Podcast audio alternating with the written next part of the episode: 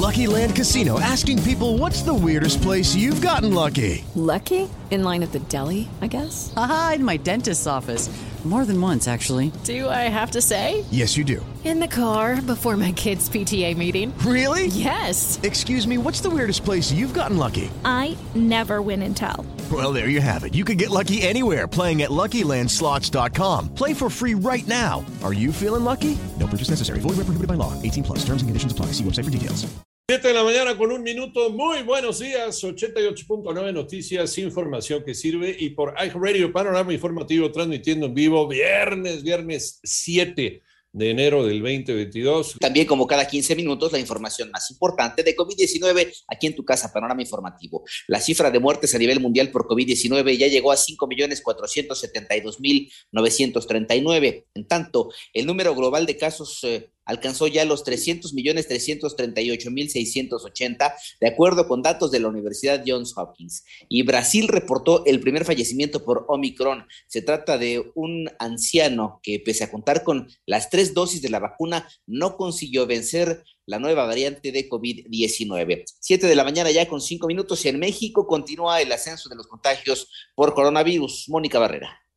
En un día en México se confirmaron 25.821 nuevos contagios de COVID-19 para un total de 4.055.095 casos confirmados y en las últimas 24 horas se sumaron 128 fallecimientos para un total de 299.933 decesos. La semana epidemiológica 51 reporta un incremento de 77 puntos porcentuales en el número de casos estimados de COVID-19 en comparación con la semana anterior. En los últimos 14 días, 103.806 personas presentaron signos y síntomas, por lo que se consideran casos activos y representan 2.4% del total en 88.9 Noticias. Mónica Barrera.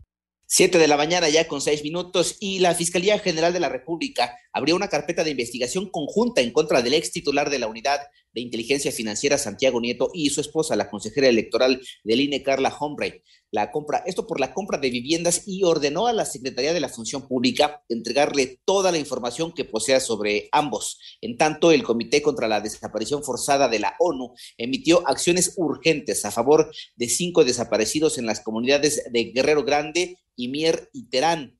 Oaxaca. Con ellas pide medidas para la localización de Miguel Bautista Avendaño, Donato Bautista Avendaño, Marco Quirós Riaño, Mayolo Quirós Barrios e Irma Galindo Barrios. Por otro lado, autoridades de San Luis Potosí abatieron a tres civiles armados y a un agente de la Policía de Investigación que perdió la vida en cumplimiento de su deber tras un enfrentamiento en el municipio de Río Verde. Esto lo informó la Fiscalía General Estatal. 7 de la mañana ya con siete minutos. Ya hay detenidos tras el hallazgo de restos humanos en Zacatecas. Manolo Hernández. Tras el hallazgo de 10 cuerpos al interior de una camioneta que fue abandonada frente al Palacio de Gobierno de Zacatecas, poco después de las 5 de la mañana de este 6 de enero, el gobernador de la entidad, David Monreal, dio a conocer a través de un mensaje en sus redes sociales que ya se logró la detención de los responsables de dicha acción. Dijo que no da más datos por la investigación que se lleva, pero aseguró que se mantendrá informada a la ciudadanía de los avances que se tengan. Consideró que esas acciones responden al avance en materia de seguridad para inhibir la operación de los grupos delincuenciales que dejaron las administraciones anteriores. Heredamos un Estado con los más altos índices de inseguridad, endeudado y con problemas económicos, lo que nos obliga a no desistir para regresar la paz y tranquilidad a todas y todos los zacatecanos. En 88.9 Noticias, Manuel Hernández.